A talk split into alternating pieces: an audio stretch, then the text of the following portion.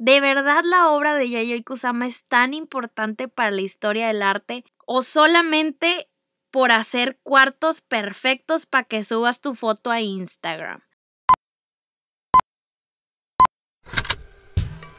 Con Hablemos Arte vamos a hacer que hablar de arte sea algo común, aunque no sea nada común y que sea de todos, no solamente el experto. Te lo juro que no te vas a aburrir. Buenos días, mi gente bonita, hablemos arte, ¿cómo están? ¿Qué me cuentan? Ustedes ya saben cómo yo estoy muy feliz y emocionada como siempre, porque hoy vamos a hablar de un personaje. Es única, es incomparable, es controversial y muy instagrameable, Yayoi Kusama. Híjole, este sí es uno de los temas en donde hay tanto de dónde sacar porque hay información que sobra, hay chismes, hay controversias, popularidad, en fin. Yayoi es la reina, la dueña y señora de todo esto. Y hoy cuando termines de escuchar este podcast vas a terminar siendo un experto en la materia. Vas a saber de su vida, su constante batalla con problemas mentales, sus famosos Infinity Rooms que todos conocemos, la controversia que la rodea y finalmente te voy a dar mi opinión sobre ella y su obra. Entonces vamos a arrancar con la pregunta obligada de cada podcast, ya te la sabes, la que vamos a estar respondiendo el día de hoy es, ¿de verdad la obra de Yayoi Kusama es tan importante para la historia del arte o solamente por hacer cuartos perfectos para que subas tu foto a Instagram. ¡Qué emoción! Así que vamos a empezar. Corre y se va corriendo con la historia de su vida. Vamos a empezar a entender a esta mujer desde el mérito principio porque solamente es así como podemos después criticar y juzgar, analizar su obra. Recuerden que esto no me lo invento, es ley en la vida y en la cancha, es ley en el arte y ley en todos lados. No podemos opinar, criticar, juzgar o hablar con pantalones sobre algún artista o sobre alguien en todo caso sin saber la historia de su vida o de dónde viene todo. Porque nos pasa bien seguido que en el mundo del arte decimos, ugh, odio a este güey porque ni al caso con lo que hace, no me hace sentir nada y se ve bien fácil de pintar y mocos. Cuando les preguntas de, oye, ¿y sabías que lo hace porque ha perdido mucho durante su carrera y esta es su manera de expresar la sencillez de la vida y bla, bla, bla, y te dicen, fíjate que no sabía, la verdad ahora sí me gusta. Entonces, para que no nos pase, vamos a hablar de sus inicios. No te voy a aburrir, te lo juro, porque su historia está muy interesante. Yayoi nació en 1929, o sea, la comadre cumplió este año 90. Cuando yo hice el cálculo me quedé en shock porque según yo sí se ve viejita, pero no tanto.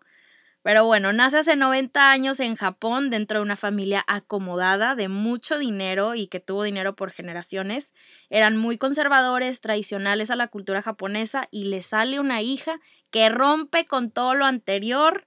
Le sale una yayoi que no se quiere casar con el compadre que se le escogió desde su nacimiento y dice, mamá, yo quiero ser artista. Pues no, hombre, se le armó Troya, por ya se imaginarán. Casi, casi como se me armó a mí cuando yo les dije a mis papás que iba a abrir un Instagram de arte y que se iba a hacer mi trabajo. Entonces, bueno, esto es solo el inicio porque si no sabes esto, Yayoi tiene un largo historial con la salud mental debido a muchos traumas que tuvo desde chiquita.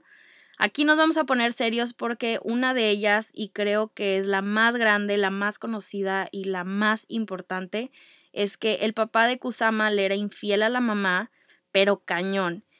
Y cuenta el artista que su mamá le pedía siempre que lo espiara mientras estaba con las amantes. Los veía salir, los veía teniendo sexo, y en fin, todo esto, y por obvias razones, resultó ser algo muy pesado y muy fuerte para que una niña de 7 años presenciara todo en primera fila.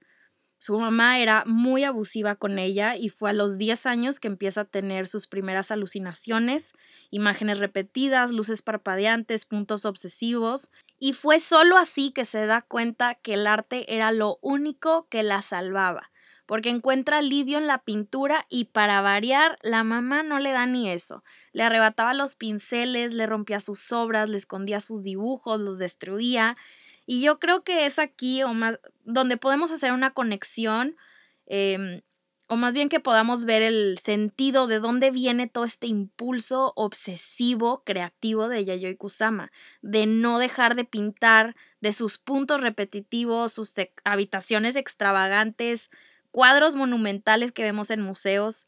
Eh, creo que se me hace hasta casi obvio cuando sabes un poco de, de los traumas y por qué empieza a hacer todo esto. Pero continuando con su vida, ya para llegar a la parte que nos gusta, después de todo esto de su papá, su mamá, de no poder liberar este sentimiento de expresión a través de la pintura, decide que Japón no era el lugar para desarrollarse como artista. Y sin saber ni un gramo de inglés, decide mudarse a Estados Unidos porque The Land of the Free, ya saben, solo ahí podía hacer su carrera de artista o al menos que le dieran más oportunidades de las que le podían dar en Japón. Recordemos que en estas épocas teníamos artistas modernos muy famosos haciéndose de renombre, dándose a conocer. El mundo les estaba dando una oportunidad y hoy no perdió el tiempo y quiso aprovecharlo mientras podía y con cero pesos. Y la verdad es que esta historia sí la hemos escuchado muchas veces de varios artistas que se mudan pobres, que ni un dólar que los respalde. Y aunque sea muy cliché, pues el caso de Yayoi fue el mismo, porque sus papás sí tenían mucho dinero, pero obvio no le iban a dar ni un peso porque pues no la apoyaban y era algo inmoral lo que estaba haciendo yéndose en contra de su familia. Y como en esos tiempos era ilegal em, mandar dinero de Japón a Estados Unidos, o no tanto ilegal, pero estaba prohibido, eh, entonces ya yo hoy cuenta la historia de que tuvo que coser dólares en su kimono y atravesó el Pacífico determinada a conquistar las calles de nuestro tan amado Nueva York. Y prepárense porque aquí es cuando la historia se empieza a poner buena. Nos encontramos en los años 60, Kusama siendo una mujer japonesa soltera sin hablar inglés, sin conexiones o contactos dentro del mundo del arte y en Nueva York. Entonces, imagínense esta escena. Fue inevitable y era obvio que se iba a enfrentar a lo que nadie quería, que era con el sexismo de estas épocas, el racismo, el clasismo. Y si ahorita estamos como estamos, pues no, hombre, nada más digo, de pensarlo.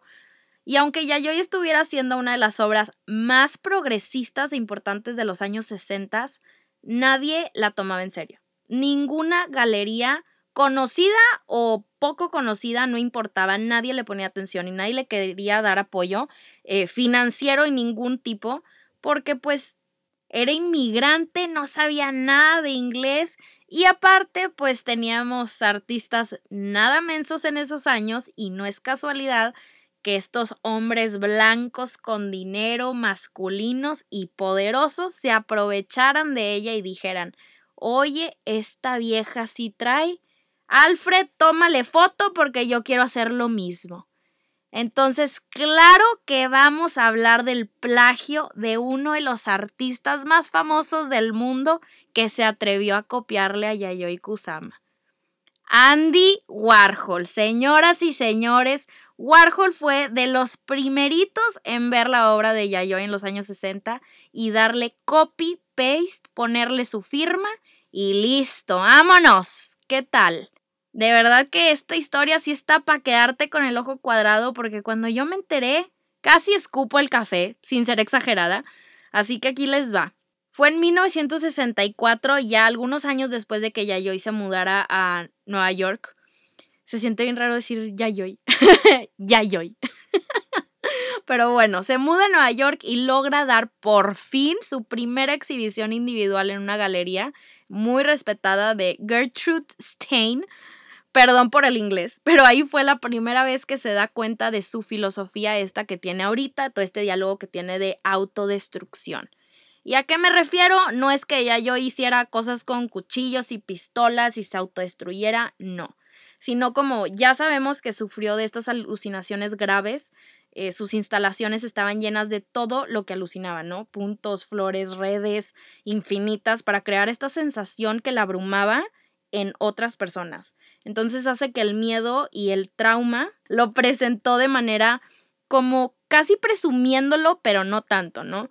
La obra que presenta en su primera exhibición se llama One Thousand Boats, o sea, mil barcos, y era solamente un barco, o sea, como una lanchita llena de unas plastas de yeso, o al menos eso parece, de verdad no sé cómo describírselas adecuadamente porque está un poco confuso, o sea, son como no, es que no, no, no tengo idea cómo describírselas. Entonces, si tienen tiempo para ir a mi Instagram y ver la foto que les acabo de subir, vayan. Si no, como quieran, no es necesario para la explicación que les voy a dar que se imaginen lo que está lleno el, el barco.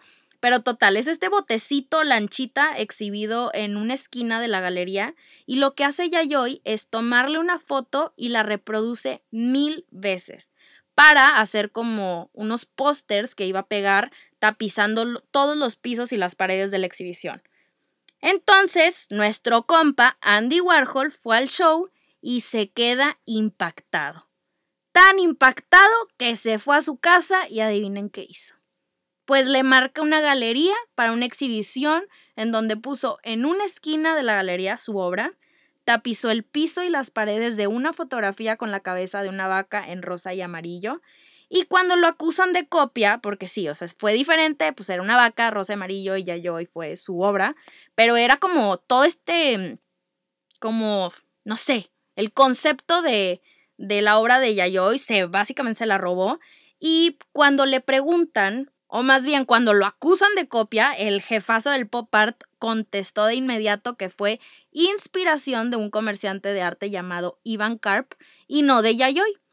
Claro que Kusama estaba devastada porque la copia era evidente y su exposición no tuvo absolutamente nada de éxito y está de más decir que la de Warhol estuvo repleta de personas. No es secreto que Warhol vivió esta vida de, de fama y, y bueno, si todavía no se impactan aquí o dicen, no, eso no es copia, aquí no acaba la historia.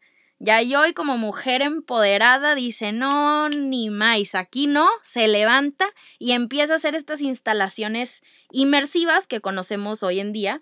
Y, y bueno, esta mujer lleva haciendo estas instalaciones años, no es novedad. Pero bueno, las empieza a hacer y la verdad es que cambia con, con ellas toda la narrativa del arte, que no es solo una pieza que ves, dices, ah, ok, ¿qué significa? Te cuestionas, reflexionas, o dices, ay, qué bonita, y ya, sino ahora te encierra en el arte, te hace sentir dentro de ella y te empieza a incluir. Esto no se hacía antes. Entonces fue hasta el 65 que hace esta habitación llena de puntitos y con las paredes de espejos, eh, el efecto que hoy conocemos como Infinity Rooms o cuartos infinito. Y las hace en una galería muy poco conocidas, ya que Yayoi era poco o nada reconocida. Y a este show va un compa llamado Lucas Samaras que era un artista que meses después de visitar el primer Infinity Room que hace Kusama, llena de espejos, hace una exposición en una de las galerías más famosas del momento, que era Pace Gallery, porque pues obvio era un hombre aclamado y respetado en el mundo del arte, y hace un cuarto tapizado de puros espejos.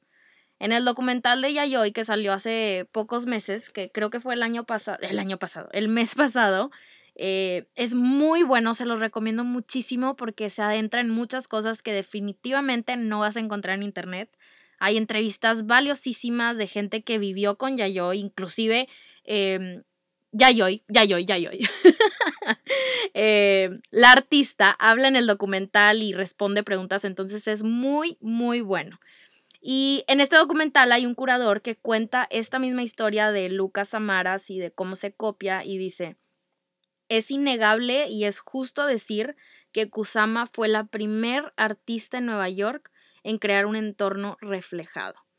Básicamente nos dice que lo que hizo Samaras fue un clon exacto de lo que había hecho Yayoi y que este cuate no dejó de ir la oportunidad porque pues ella siendo cero famosa nadie se iba a dar cuenta de lo que iba a hacer. Entonces Kusama se deprime tanto al ver la exposición en la que ella había trabajado tanto y que haya sido un fracaso que termina saltando de una ventana tratando de suicidarse. Y recordemos que no estamos hablando de un artista que le fue mal en una exposición y se quiso suicidar. No, no, no, no.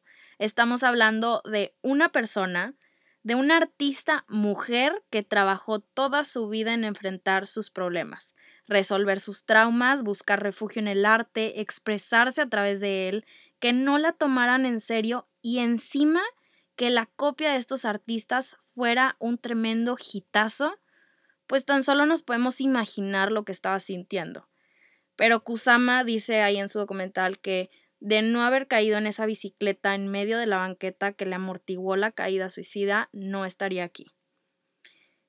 Y la verdad, pues no sé ni qué decir. La historia es desgarradora. A mí en lo personal me parte el corazón porque pues esto del plagio a alguien que es menos exitoso que tú, que te apropies de sus obras y que las hagas llamar tuyas, ya lo platicamos en un podcast pasado, no está bien.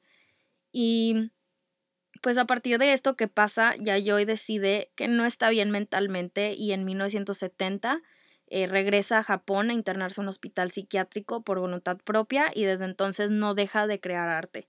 Ella sigue ahí en el hospital y ahí vive, este, y, y pues ya, literal, esa es la historia de Yayoi y yo creo que con lo que mucha gente dice o tiene problema de este artista es que dicen que gran parte de su éxito es la historia de su vida.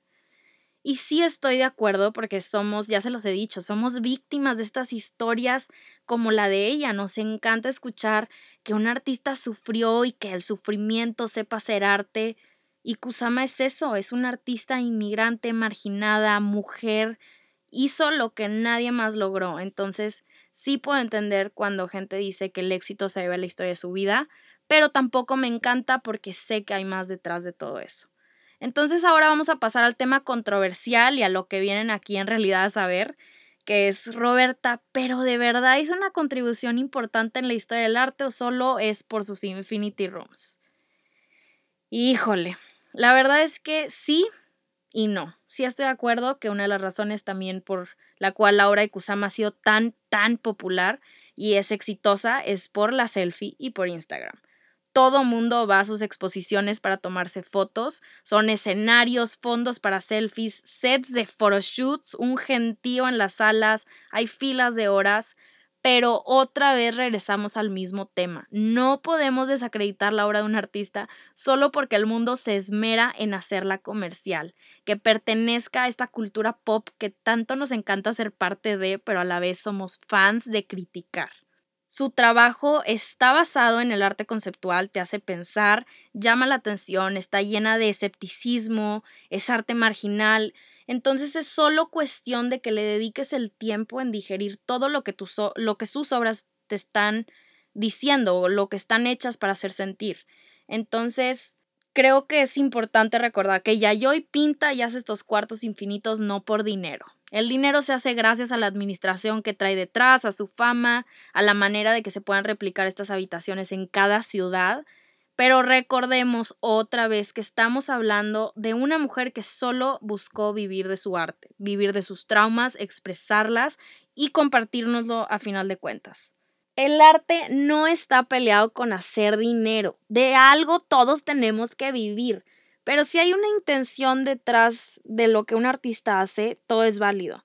Y este diálogo que se ha estado teniendo de que la gente está harta de hacer filas de horas y horas para entrar a sus instalaciones, para que solo vayan personas que se quieren tomar una foto, también es válido, porque una foto del Infinity Room de Yayoi sin una persona dentro de él es vacío, o sea, se ve vacío y casi sin terminar, ¿no? Leí un artículo hace meses, meses, porque fue justo cuando empecé a hablar de, de y su trabajo, y decía que el cuarto infinito se activa cuando una persona entra y vive la experiencia, que el trabajo de una obra empieza cuando hay alguien dentro. Entonces, los museos ya no son estos espacios para ver arte y ya, se han convertido en un lugar para tener experiencias. Instagram no está matando la cultura de ir a un museo, yo creo que la está reinventando. Estamos presenciando un momento en la historia del arte en la que una red social y la selfie está transformando la manera en la que percibimos las cosas. Sé que muchos pelean que, que está mal, otros pelean que está bien. Yo creo que hay límites, entonces tratemos de no irnos al extremo. Pero regresando a lo del arte de Yayoi, lo que este está haciendo es no solamente un set perfecto para fotos, sino que logra que gente conecte con ella, se asombre al entrar, pero al mismo tiempo que la gente comparta esa experiencia a través de una aplicación que el mundo entero puede ver. Y si tú no estás de acuerdo con esto, lo que acabo de decir, oigan, se vale completamente. Lo que yo les comparto no es ley y trato de que eh, se a entender en eso cada podcast. Acuérdate que no existe la manera correcta o incorrecta de percibir el arte contemporáneo. Y, y yo creo que el arte de nuestro tiempo, como el de cualquier otra época, refleja la sociedad y el mundo en el que vive. Entonces, para mí, Yayoi Kusama sí ha logrado meternos este chip de redescubrimiento del arte, de sensibilidad hacia la salud mental, y creo que es un claro ejemplo de que si no te funciona la primera, síguele jalando, compa. De verdad espero que hayas encontrado la respuesta que buscabas al principio de este episodio. Compárteselo a alguien que crees que le pueda servir y ya sabes, como siempre, hablemos arte la próxima semana.